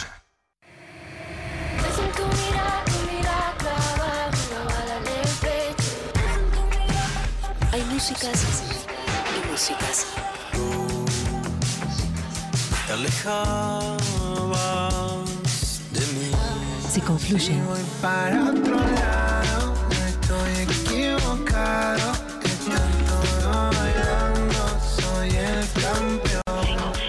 Es en rock. Nacional Rock. Darío Stanraiver María Stanraiver. y Martín Rechimusi. Bueno, hay un día como hoy pasaron cosas en la historia, dicen las eh, personas. ¿Qué? ¿Estás introduciendo a la efemérides? Sí. Odio la palabra efemérides. Y busquemos un sinónimo. A O sea, ver, voy a googlear. Por ejemplo, hoy se celebra el Día del Profesional Veterinario, debido a que un 6 de agosto, pero del año 1883, comenzó la carrera de veterinaria en nuestro país. ¿Sabías? Mira, Se- de chiquita quería ser veterinario. En serio, todo el Un mundo. montón de gente de chiquito quiere ser veterinaria. No sé por qué se instala eso. Porque piensan que estás ahí boludeando con los animalitos. Y un poco sí, pero vayan nuestros respetos a los veterinarios, que cuando tenés una dolencia con una mascota que te lo solucionen, es los querés mucho. Sí. Sí, a mí me, se me murió un perro en, en el consultorio de un veterinario. Sí, también hay algunos que son unos reverendos hijos de mil putas. eh, No, bueno, pero acá no había sido culpa del veterinario. Sí, sí. No, pero hay no veterinarios, sabés. o sea, Tú un día ahí decís, yo qué sé. Yo tenía mi primer perra, la que amé mucho. em, también estaba muy viejita ya y el veterinario, o sea, le iba, se, se iba a morir. eh, la diferencia era ese día o cinco días después. Y la operó y no estaba en condiciones de ser operada esa perra y se murió ahí en la operación solamente por, de alguna manera, eh, no sé, institucionalizarla, medicarla, cuando en realidad, bueno, el destino es inevitable. Ayer soñé con nuestro perro. Nuestro perro que murió hace 10 años. No es gracioso. Fue la primera- la verdad que es hora que lo superes también un poco. Bueno. Martín, pero yo eh, fue la primera vez que se murió alguien, algo que conocía y quería mucho. Y era el perro que me eh, adoptamos. Cuando eh, mis padres decidieron separarse y arruinarme la psiquis, adoptamos ese perro que para mí fue Salvador. Y era mi eh, amor total. Y, eh, se murió. ¿Cómo no voy a, a quedar traumada por esa muerte? Sigo no- soñando que ayer soñé que el perro estaba vivo y yo decía, "Ah, estuvo vivo todo este tiempo, ¿dónde, ¿cómo no lo aproveché? Y iba y lo abrazaba, siempre es el mismo sueño. Y lo abrazaba mucho y era re lindo. Dos cosas. El aprovechamiento en relación Sí. a los afectos es un problema, número uno. Sí. La mercantilización emocional. Y número dos, quiero preguntarle acá al doctor Rechimusi qué opina de la frase cuando mis padres decidieron separarse y arruinarme la psiquis. Es una pendeja de mierda esta. María. Esto es lo que tengo para decirte. Gracias. Porque la No, verdad- bueno. Mira, María, cerra el culo porque la verdad eh, yo no te puedo permitir. Yo como terapeuta de la familia Stan Driver que soy, que finalmente ya me puedo instituir ahí porque yo tengo diálogo con Luciana, diálogo con Darío y diálogo con María. Yo Sí. en, esta, en esta familia yo opero. Y la verdad que que nosotros estemos acá hablando del poliamor, de las formas tóxicas del amor, de este, la importancia de desafectar la idea de propiedad al amor, de Sí. las ideas de no establecer a la reproducción de nuestra especie como consecuencia del amor romántico. Abordamos todas estas ideas para que vos, de buenas a primeras, digas, me arruinaron la psiquis mis padres porque se separaron, yo la verdad me siento un pelotudo. Me siento un forro, María. Eh, como terapeuta de familia, me tienen harto. Él te enseñó y ella te enseñaron, tus papis como pudieron, a decir, las cosas en la vida hay veces se ponen malas. Lo único que podés hacer es de alguna manera cortarlas, reprocesarlas de alguna manera. ¿Qué querías? ¿Que estén hasta el día de hoy juntos odiándose, disfrazándose de oso para animarte tu cumpleaños de 40 años? Dos viejos pelotudos disfrazados de Teletubby en el cumpleaños de su hija de 45. ¿Esa es la idea que vos tenés a futuro, María? Mira, me tienen harto esta familia. ¿Te puedo, ¿eh? hacer, ¿Te puedo hacer una pregunta? Sí, ¿Tus padres están juntos? sí. Bueno, ¿Y me entonces cállate, ¿Y ¿Me ves cállate. bien? ¿Me ves bien, nena? ¿Me ves bien? Aparte, como la, la peor respuesta, María. O sea, ¿qué tiene que ver? O sea, de- No, no sabe lo que, lo que se Sí, siente. es un especialista. Vos desacreditas a dominem a la persona y no a lo que te está diciendo. Lo que importa es la expertise en la disciplina. Él puede, es como decirle, ah, Marx no era obrero, entonces el marxismo no sirve. Y así están toda la izquierda. eh, No, no, esta no, está zarpada esta pendeja. Darío, lo que le faltó es un cachetazo eh, a tiempo. De la madre, de tu parte. Esta habría que golpearla más. Porque también como- yo como terapeuta de familia, hay niños que solamente entienden a golpe. Yo creo que este, está buscando, no, no quiere, quiere como así, se, se regodea de cierto aura infantil, ¿viste? Se quedó ahí, se quedó atrapada en ese momento de, de la historia. Y entonces, bueno, nada. Dice, me traumaron. ¿Cómo es? ¿Cómo dijiste? Me No, ¿qué? María, pero vos también, escuchame un poquito, escuchame un poquito, María. Eh, así como digo una cosa, digo la otra. Vos no podés permitir que este tipo te diga eh, de repente eh, que te quedaste con una, atrapada en una obra infantil. No podés permitir eso. Alguien puede hacer el recorte de la parte que dice yo no me hago cargo de mi hija y la segunda pegadita Sí. de eh, quedaste atrapada en, la- en no sé qué infantil y se así se lo mando a mi psicóloga. Sobre todo me Sí. interesa eso. Yo, yo mismo lo hago ahora mismo porque ahora estoy con vos, María. Si no, Gracias, no no sabes manejar un, un PowerPoint. Sabe? pero- Mirá, el pibe, No, ¿sabes la cantidad de ¿ves? reproducciones que tiene en ¿Ves? YouTube? Y vos fíjate cómo recién te acaba de decir, te acaba de decir, eh, vos desacreditas a la persona más allá del expertise y él se mete en mi relación con el PowerPoint, cuando bien sabe que yo tengo ahí una relación eh, torturada con el PowerPoint. Yo Panqueque. pido mil disculpas, me voy de este móvil, me voy. No, no, no. Panqueque. No. panqueque. Atrápenlo. Andá que lo, lo contratamos a Julio Bazán. Bueno, y la verdad lo bien que hacen, porque ese, ese hombre, ya el nombre es bueno, Julio Bazán. Bueno, pará. En el año, desde el año 2007 Sí. se celebra cada primer viernes del mes de agosto. ¿Estás leyendo vos, eh, ¿Qué iba a Martín? No, no te bueno, abre el mail. quiero, quiero, quiero ver si adivinas. El Día Internacional de la. Chota. María, vamos a trabajar en ese inconsciente, ¿eh? porque lo primero que te aparece con el completar la frase es la chota. Te voy a dar lo, te voy a dar lo que sigue. Una tradición que tiene como origen un pequeño bar de Santa Cruz, California, Estados Unidos. A donde se fue Sophie Cornell. La celebración llamó tanto la atención que actualmente se celebra por todo el mundo, incluyendo 207 ciudades, 50 países y 6 continentes. Ay, em, En un ¿algo bar. con escabio. Sí. Día Pero San. Patricio no es hoy. No. Pero. Pe- Es, tiene, eh, tiene que ver, o sea, es un tipo de bebida. Sí. Em, no es la sidra, no es el No. champagne porque viene de No. Francia. No, y de es la. California lo que tenés es vino, bueno, buen Pero vino no. californiano. Em, La. Lo más la obvio, birra no es porque no es de ahí. pero es la cerveza. Pero sí, Sí. era. ¿Es la O sea, cerveza? Si sí. los vikingos eran los inventores de la cerveza.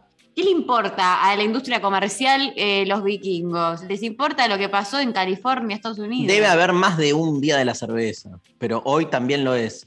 Bueno, hoy me voy a escabiar unos buenos litros de cerveza en honor a la- al día. A ver, les quiero preguntar, ¿cerveza? ¿Qué, qué- bebida alcohólica favorita de cada uno? Empiezo yo, el vino. La cerveza me gusta, pero no, queda como en un segundo lugar, digamos. Sí. Vino, ahora estoy muy con el mezcal. Todas las nochecitas tengo mi traguito de mezcal que me hago mi shotcito y me duermo feliz con las grandes plantas mexicanas. Qué lindo eso, me gusta. Me interesa lo del mezcal, lo voy a incorporar. Eh, lo mío es por época. Eh, la cerveza a mí me gusta, pero la verdad que desde que me autodenomino eh, celíaco, no la puedo tomar más porque me, Claro. este, me hincha mucho. Entonces Sí, te diría, em, creo que el vino blanco me está gustando mucho, me acompañó durante todo este tiempo el vino blanco. ¿No te Después deja el- mucha resaca el vino blanco como más dolor de... ¿Viste que dicen que el blanco te deja más resaca que el tinto? No sabía eso, Ah, pero yo me puedo tomar un- unas botellas de vino blanco. O sea, gente Bo- alcohólica estamos Unas, hablando, ¿no? sí. Obviamente, sí. Em, después vino tinto, después, o sea, te digo mi foto del momento, ¿no? De lo que me dan ganas incluso de tomar ahora. Eh, un whisky por ahí y luego ya todo lo que es un fernet te puedo tomar. Y está ahí, estoy bien. María, Em, vino, tinto. Y, y últimamente vengo tomando, em, cuando salgo a algún barcito, eh, todo lo que es eh, gin tonic o versiones de esas. Rico. Em, rico. la cerveza la eliminé de mi cuerpo hace unos años porque me empezó a caer mal, muy mal, muy mal. Yo creo que ¿A la, a la cabeza o al intestino? Em, al sí, a todos esos órganos que acompañan la panza. Em, me, hace, me caía muy mal, me hinchaba mucho, como dice Martín. Y aparte, ¿se acuerdan que hubo un momento donde la cerveza artesanal, viste, que hizo un boom total? Y yo creo que ahí algo me pasó, porque todos los días de tomar cerveza artesanal sin parar durante tres años, creo que me arruinó la posibilidad de hoy en día poder tomar una cerveza sin que no me caiga como el ojete. Así que eh, no consumo más cerveza. Y la extraño, porque era, eh, era rica. Pero bueno. En un día como hoy de 1965, la banda británica The Beatles lanza el disco Help. Help, I need somebody. Help. Su Sí. quinto álbum de estudio que contiene 14 temas y llegaría al tope de la clasificación de los más vendidos en Estados Unidos. Fue la banda sonora del film Help, este, además. ¿no? Hicieron ellos eh, la peli, claro. Total. En un primer momento el film se llamó Ocho brazos para abrazarte, Eight Arms to Hold You, y luego se cambió a Help. Les quería contar que cuando yo conocí el disco Help fue uno de los primeros discos que tuve de vinilo. Ah. Y siempre era muy chiquito yo, y siempre me- me preguntaba, porque a mí me gustaba más que Help la canción número 2, Sí. que se llama The Night Before. Sí, temón. Y yo tenía 11, 12 años, me acuerdo que me preguntaba, qué raro, ¿por qué no me gusta la que le gusta a todos, que es Help?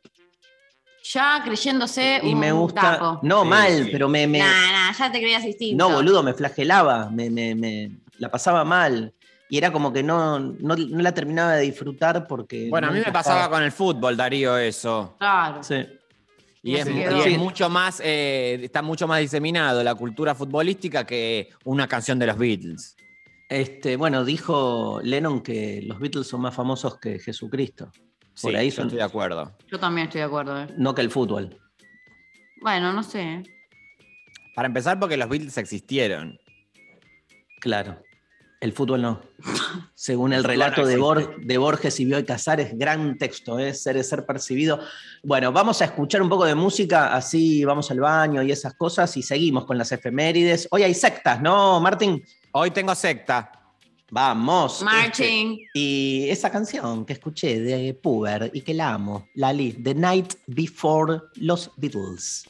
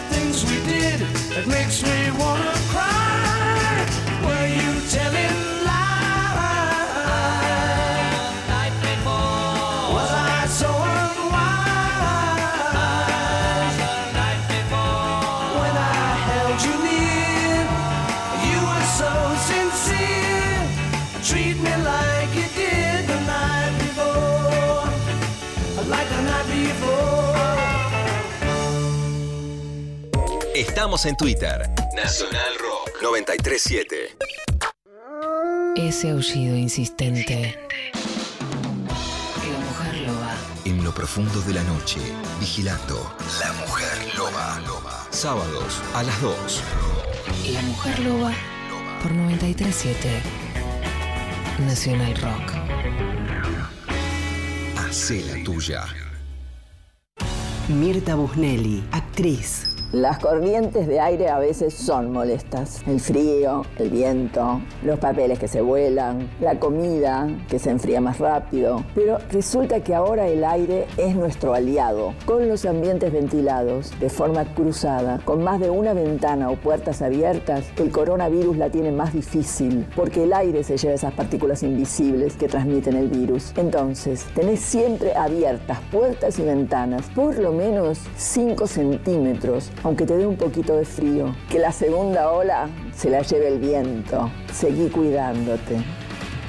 Radio y Televisión Argentina, TELAM, Contenidos Públicos, Sociedad del Estado, Secretaría de Medios y Comunicación Pública. Argentina Unida, Argentina Presidencia. Los viernes a las 20. Me propongo pensar y hacer pensar que las identidades travestis trans, todas identidades no heterosexuales, somos un elixir gigante preexistente a la conquista. De la mano de Susy Shock, voces trabas, voces disidentes, copan el aire. La Cotorral. La novedad en nuestro continente es esta colonización winca heteropatriarcal que no solo trajo la cruz y la espada, sino el régimen de una heterosexualidad obligatoria. Viernes, de 20 a 21 por 937 Nacional Rock. Hace la tuya. Hace la tuya. 11 39 39 88 88. Nacional Rock. Mensajes Al 11 39 39 88 88. Hoy me desperté y vi un tuit de- del diputado Fernando Iglesias que le agradecía a sus seguidores el apoyo por una situación que había vivido ayer en el programa de Majul. Y le decía en ese tuit este, a la gente, así aprenden lo que no hay que hacer en el periodismo.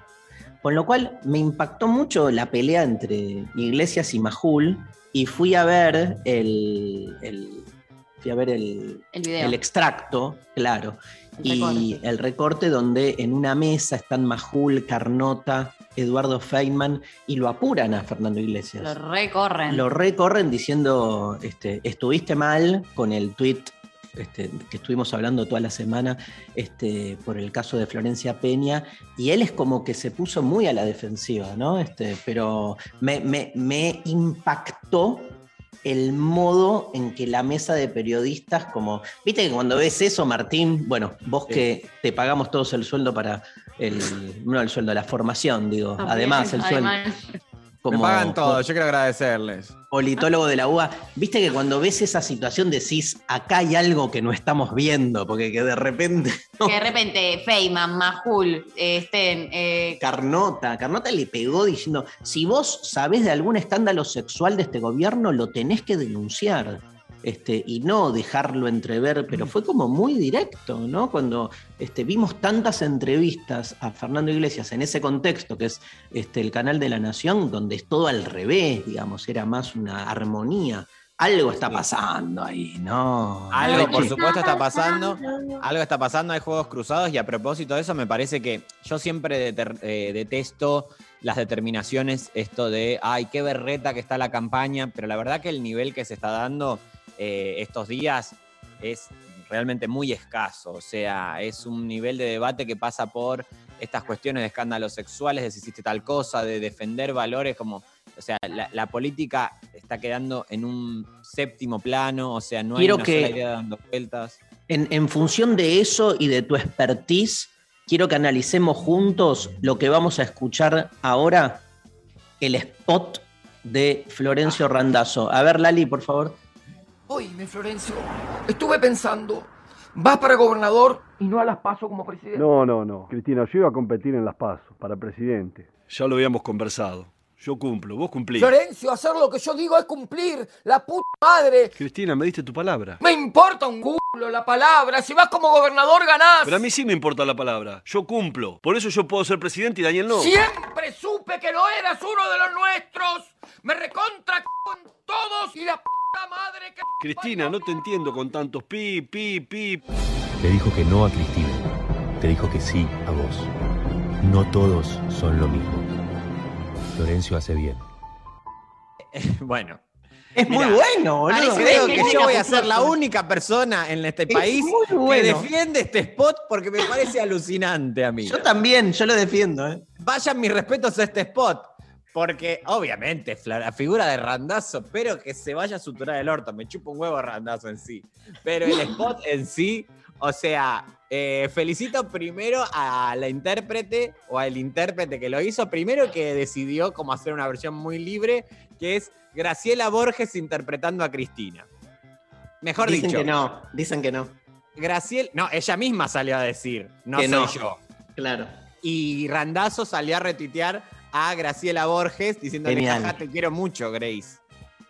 Upa. Genial. Uf, no sabía Hay eso. operetas cruzadas acá. Bueno. ¿Alguien hizo de Eh, randazo o randazo es randazo? Esto es lo que nos, esta es otra pregunta Esto no que se tenemos sabe. también. Porque nadie la escuchó a Randazo hablar, me parece, tanto, Es como que para Randazo saber. es un, es un maestro del ocultismo, como había en Harry Potter. ¿Se acuerdan que yo lo único que le agradezco a Randazo, además de los trenes y el DNI, toda después su experiencia nefasta, olvidable en la política argentina, y que ya también se sepultó solo, eh, y que en términos políticos yo no creo que le dispute ningún voto ni al peronismo ni al cristinismo, sino que la pelea la tiene con, por ejemplo, no sé, los votantes eh, descontentos con eh, el bipartidismo que se traba en Argentina. Sí, o sea, quienes disputan ese espacio, ahí, bueno, tienen el problema con Randazo, hay que ubicarlo ahí y punto. Eh, sí le agradezco que fue la primera persona que hizo campaña política con los hologramas. ¿Se acuerdan que él en la campaña política del año pasado, man- no, del año pasado no, de la, eh, cuando en el 15, 2015. Sí, el año pasado, para ¿Qué mí. hizo? Era el primero en tener hologramas. O sea, él estaba en un lugar y había un holograma eh, en otro, No sabía. al mismo tiempo. Ah, un capo, boludo. Cierto, O me sea, un acuerdo. adelantado. Me acuerdo. Un adelantado. Sí, Eh, sí. Bueno, lo que ¿Se más acuerdan? me Había una esta- Perdón, había una campaña No, no. que era menos amigos que Florencio. ¿Se acuerdan? Claro. Estaba toda la, la- la ciudad empapelada con eso. Bueno, Sí. nada. Y mm, bueno, lo, más lindo de la interpretación es el nivel de colocación de las malas palabras. Hermoso. O sea, Genial. aparte me encanta, me encanta eso. me importa un culo, le dice. o Me sea. importa un culo la palabra. Me importa un culo, Florencia. Y ella se levanta y se va. Es un poco también inspirado en la Esther Goris de. En la Eva Perón de Esther Goris, perdón. Tiene algo de eso, sí. Tiene algo de eso, tiene algo de eso.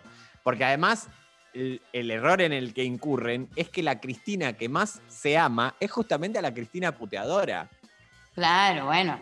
Esa, esa Cristina, esa la Cristina que es la más próxima. Porque además, en, en la puteada de Cristina, que aparece en las filtraciones, en los audios, eh, es el momento donde la vemos humana a Cristina. Porque si la vemos en su trazado político, siempre se inscribe en otro lugar que nos excede, ¿no? Digo, qué sé yo. O sea, hay que ocupar ese Sí. lugar de ser esa mujer con tanta responsabilidad, que sigue adelante una y otra vez, movida por una causa, que después de ser presidenta, senadora, de haber transformado la historia reciente de la Argentina, cuando es necesario va y se pone este, a encabezar una lista de diputados, como fue en el 17, refundando su identidad con unidad ciudadana, eh, soltada la mano por los propios en muchos casos. Bueno, hay que ocupar ese lugar, ¿no? Entonces, cuando aparecen esto de yo, Cristina pelotudo, estos que se suturen el orto, es eh, una Cristina, es mi preferida, por lo menos.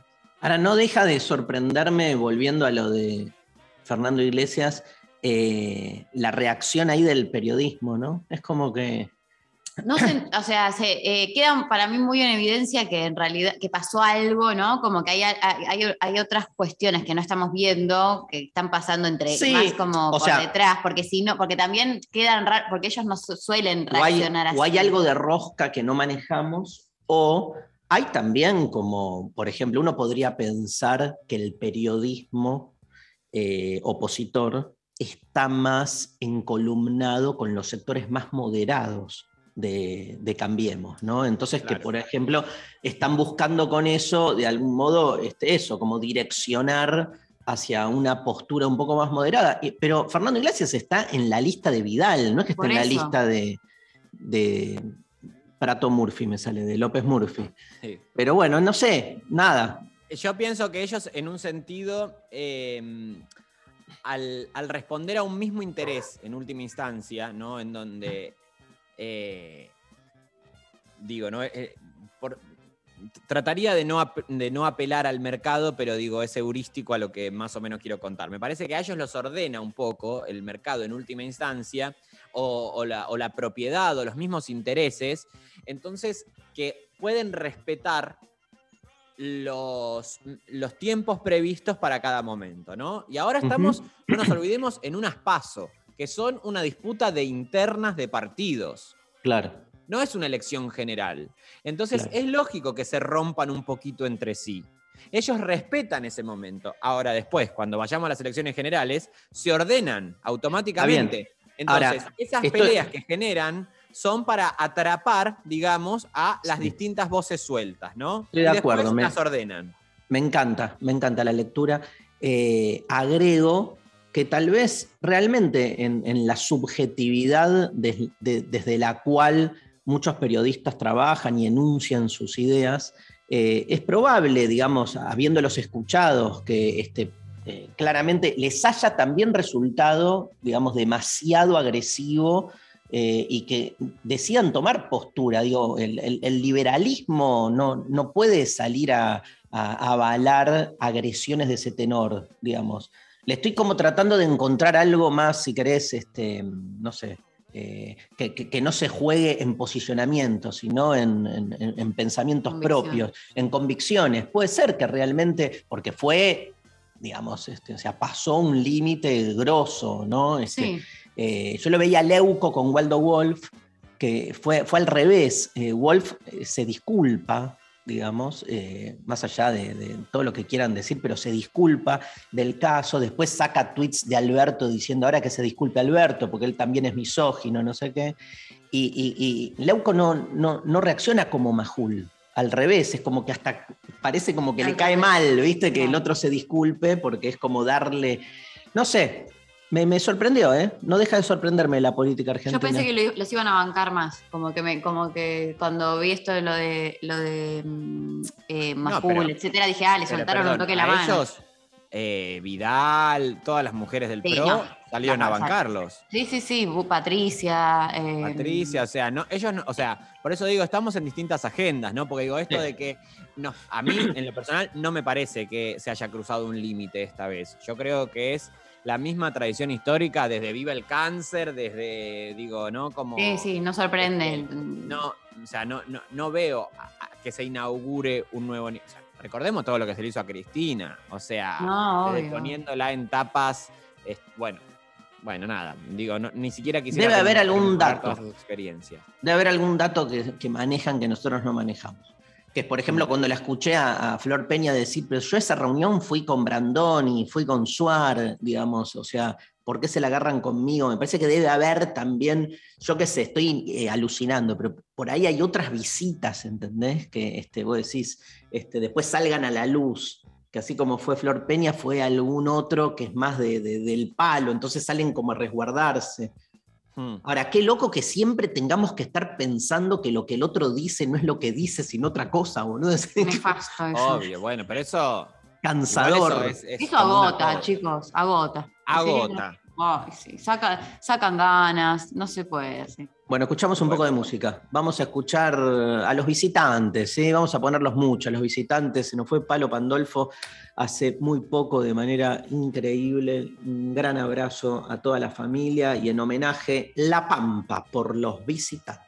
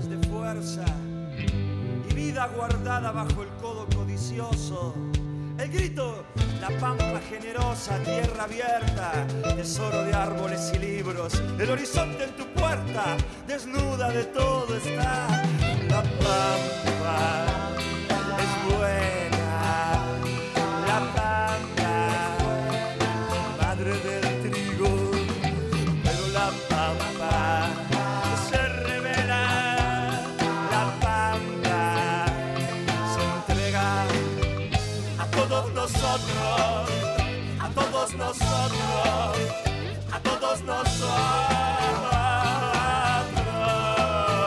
a todos nosotros, a todos nosotros, a todos nosotros.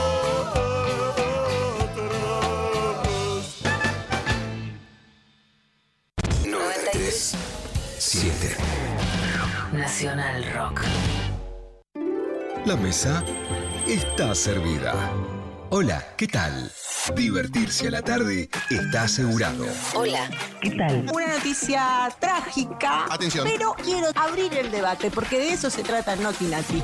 Lunes a viernes de 13 a 16. Una mujer fallecida, una familia angustiada, se acerca y con su ramito de flores, su carilina en mano porque no paraba de llorar, dice, momentito, momentito, frename toda esta situación. Esta no es la señora, No. no, es- no es mi suegra.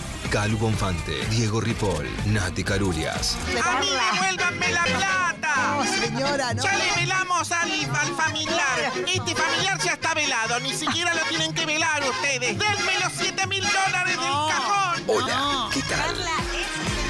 Hola, ¿qué tal? Por 937.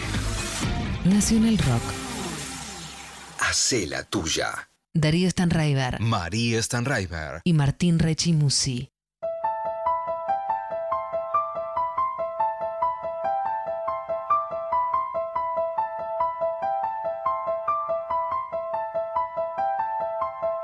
Es el movimiento raeliano. El movimiento raeliano internacional, también denominado como raelismo, es una religión ovni que explica tras la racionalización de que no estamos solos en el universo ni que somos la raza más avanzado, más avanzada, tanto política, social, así como económicamente, sino que somos la creación de seres extraterrestres de una civilización mucho más avanzadas que la nuestra, llamadas los Elohim, siendo creada toda la vida sobre la Tierra mediante ingeniería genética. Según el, según el credo raeliano, una combinación entre la clonación humana y la transferencia mental es la última instancia, es en última instancia la forma de proveer a los humanos el don de la inmortalidad. La base de sus creencias está en la existencia de los Elohim, el plural de Eloja, que en hebreo significa aquellos que vinieron del cielo. Mal traducido a través de los años la palabra Dios. Elohim es el nombre de la civilización extraterrestre, la cual habría sido confundida por Dios o dioses en distintas religiones y culturas. Dicha civilización creó científicamente por medio de la ingeniería genética toda la vida sobre la Tierra. La fecha de la creación del hombre sería solo hace 25.000 años. A pesar de que se plantean como científicos, son reacios a dar demostraciones científicas de sus creencias. ¿Quién es el hombre detrás de este movimiento?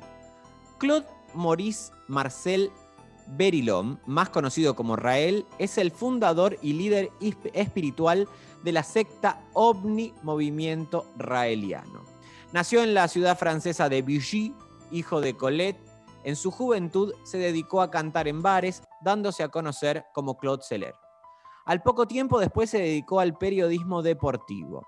En 1971 creó en la ciudad de Clermont una revista mensual de automovilismo, Autopop, que fracasó después tras la crisis del petróleo y la prohibición de competiciones automovilísticas. Pese a que no representó un éxito, la revista se sostuvo en venta y se dejó de publicar más precisamente en su edición número 34. En ese mismo año, Claude afirmó a sus amigos que había experimentado dos encuentros con alienígenas, los cuales inspiraron su ideología. El primero de estos contactos ocurrió al anochecer del 13 de diciembre de 1973. Él afirmó que estaba paseando cuando vio un objeto volador no identificado que aterrizaba suavemente. De la nave salió un ser extraterrestre y le dijo en francés que tenía que reunirse con él para darle un mensaje. ¿En que la francés? misión de él, con- en francés se lo, con- se, lo, se lo comunicó, y que la misión consistiría en dar a conocer este mensaje a la gente de todo el mundo. O sea, se le aparece un ovni y le dice, vos contá esto. Recibió el nombre profético de Rael, cuyo significado sería mensajero.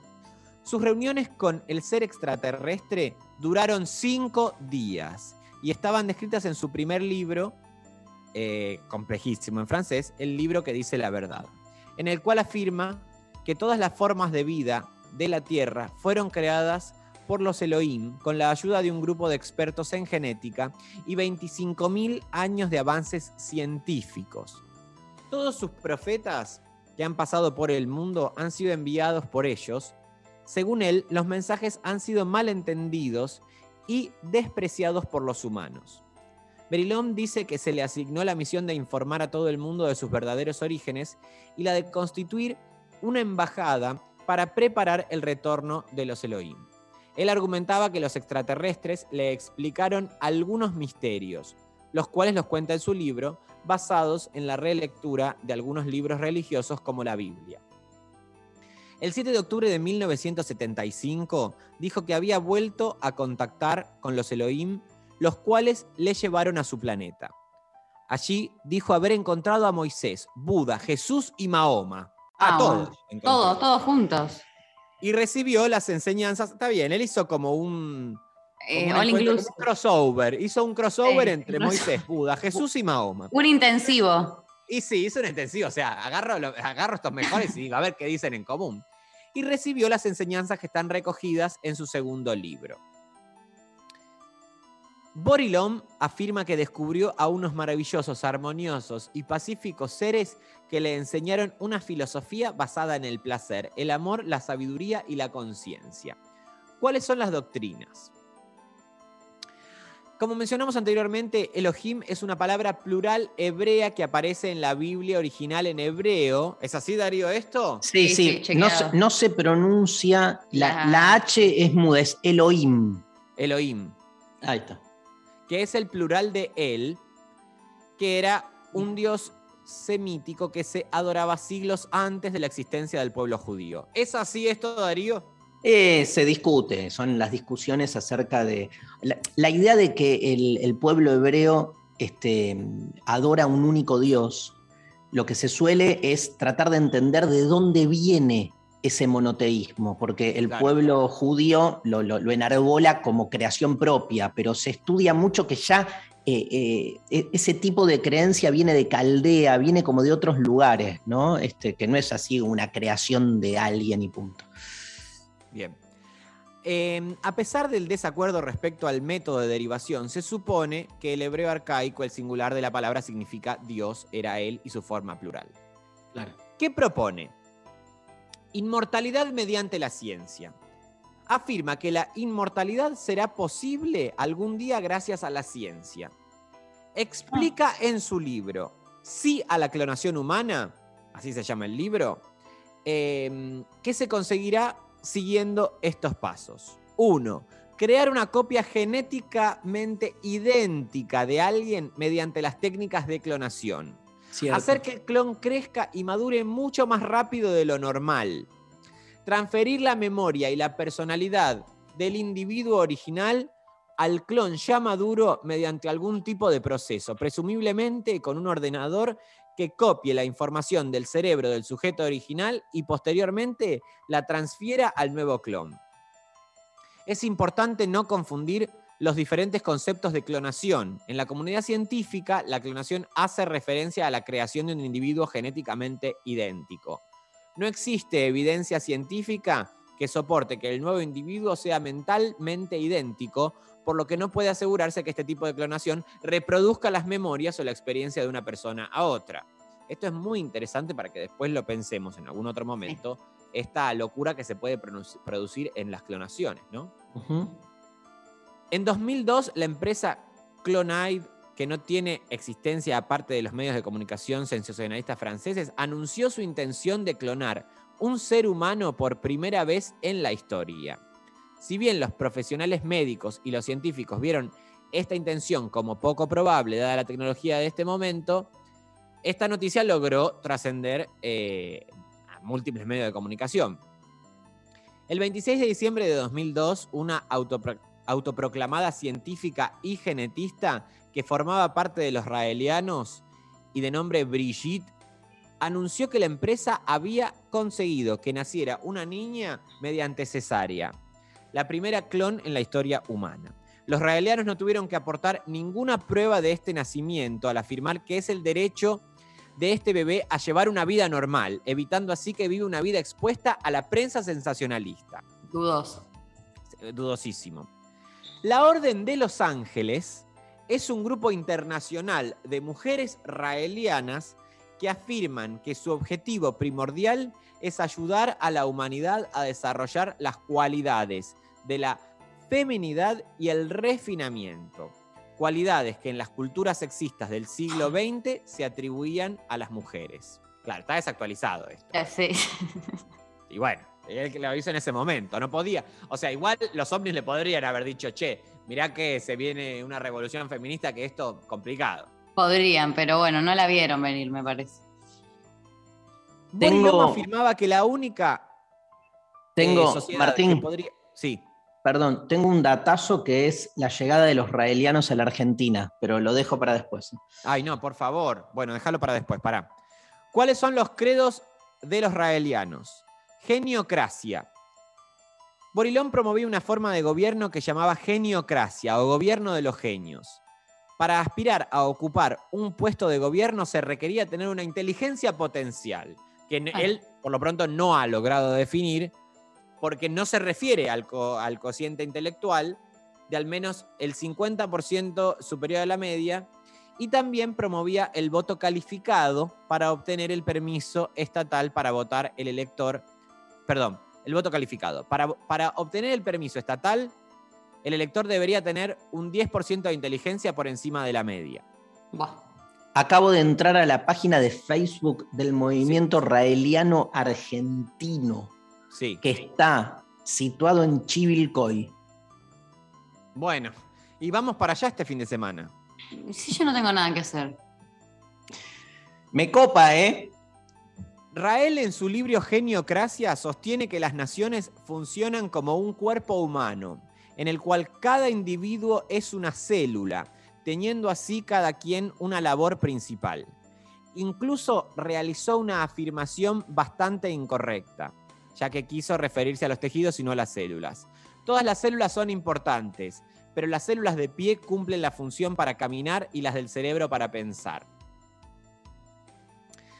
Él también sostiene que con la geniocracia no será más necesario el trabajo manual, pues en un corto plazo el trabajador será reemplazado por robots hasta llegar a crear un sistema de vida autosostenible. Eso está bien. Eso sí. Em, paraísmo. En 2009, Borilom lanzó un nuevo sistema político llamado paraísmo, que es similar al comunismo, pero sin proletariado, en donde el trabajo es completamente realizado por robots. Eh, son Liberando antivacuna, ¿eh? Y sí. Sí, Lógico, acá obvio. estoy viendo, tienen un- un- una estadística, Martín, perdón que interrumpa, pero de, de las muertes humanas, donde te comparan los muertos con- de coronavirus con los muertos de sida, de, de alcohol, como de- de- del tabaco, como diciendo, esto no es nada. Sí. Y Como bueno, que se produjeron menos muertes por coronavirus que por un montón de otras cosas, o sea que en realidad no es para tanto. Y que la vacuna te está metiendo cosas. Lo denominó paraísmo porque con este sistema se creará un paraíso sobre la tierra. El paraísmo es el sistema que actualmente está funcionando en el planeta de los Elohim. En el paraísmo no existirá la propiedad privada, sino que todas las propiedades serán del Estado, al cual se le arrendaría al ciudadano por un periodo de 49 años. El objetivo de esto será eliminar la herencia, para que cada persona gane lo suyo por su propio trabajo y a la vez evite los sectores privilegiados. Plantea que es injusto que haya personas inteligentes muriéndose de hambre mientras algunos ricos no dotados intelectualmente tienen su vida asegurada. Debido al apoyo que le ha dado eh, Borilom a la libertad sexual responsable y consentida entre dos o más adultos, varias veces fue blanco de acusaciones de pedofilia por parte de padres de antiguos discípulos de Borilom, como otros líderes de secta tales eh, como Hoyo y Seibaba.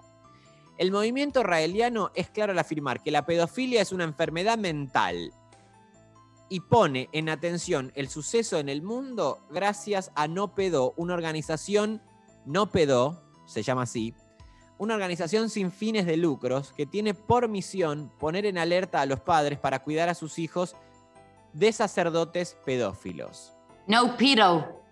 No pedo será. Supongo que sí, porque en Bueno. inglés viste que se le dice pedo. No pedo. Mirá que se nos va el programa, ¿eh? Ay, bueno, va a quedar eh, trunco. ¿Cuánto te Se falta? busca país, queda- bueno, lo, lo desarrollo lo termino de desarrollar la semana que viene, pero ellos están en Sí. busca de un país para alojar una embajada extraterrestre. Sí. ¿Te podés unir? Sí, dicen ellos. Ah, no, ya termina, mira. Eh, tampoco queremos hacerle propaganda a esto, pero eh, dicen que te- se puede unir cualquier persona. Llegaron mensajes sobre este tema, ¿eh? En su web oficial, un raeliano es alguien que reconoce públicamente a los Elohim como creadores de la humanidad. Cada año presenta cuatro oportunidades para hacerlo a través de la participación de una ceremonia de bautismo raeliano. Las cuatro fechas designadas son también festivos oficiales. El primer domingo de abril, el 6 de agosto, el 7 de octubre y el 13 de diciembre. Bueno, 6 de agosto es hoy. ¡Che, es hoy! Sos 6 un de agosto. Sos un clon, boludo. Sos un clon que no lo sabes. Para mí. Pará, y la ceremonia de bautismo tiene lugar a las 3 pm hora local en todo el mundo. Es en dos horas.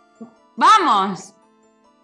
Bueno, en la yo- página de Hacemos un en la página en la página de Facebook dice por qué es necesario rechazar el portar mascarilla.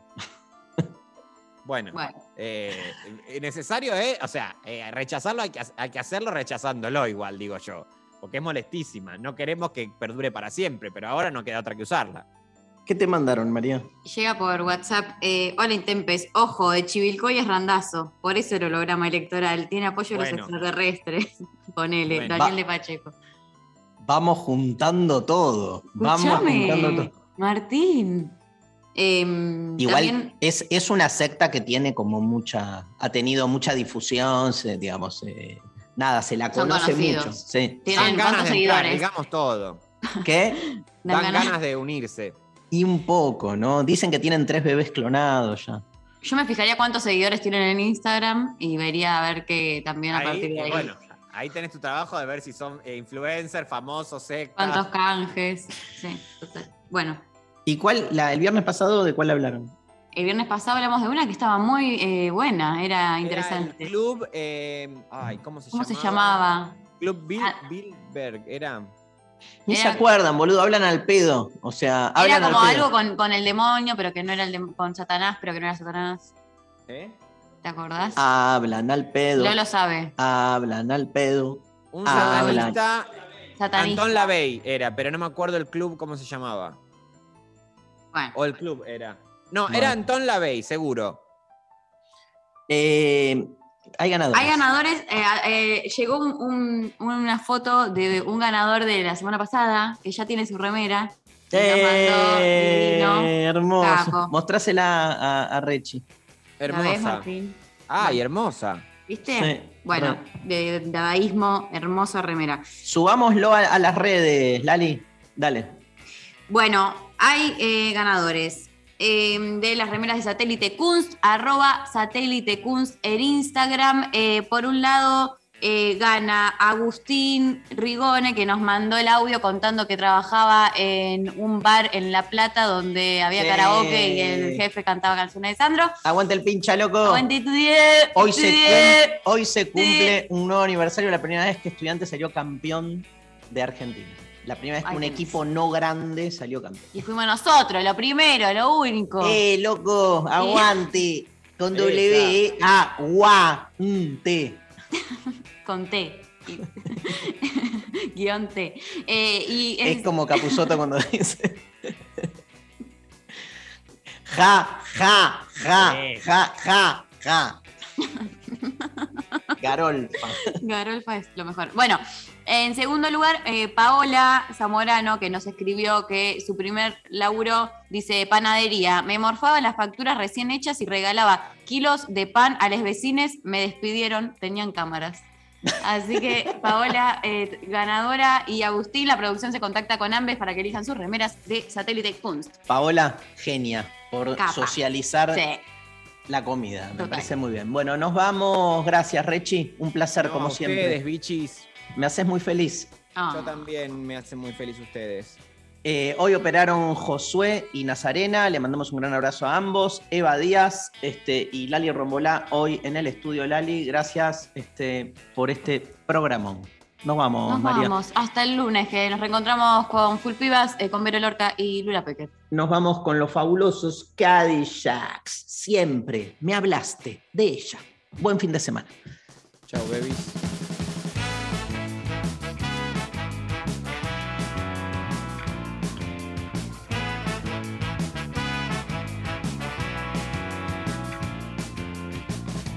says that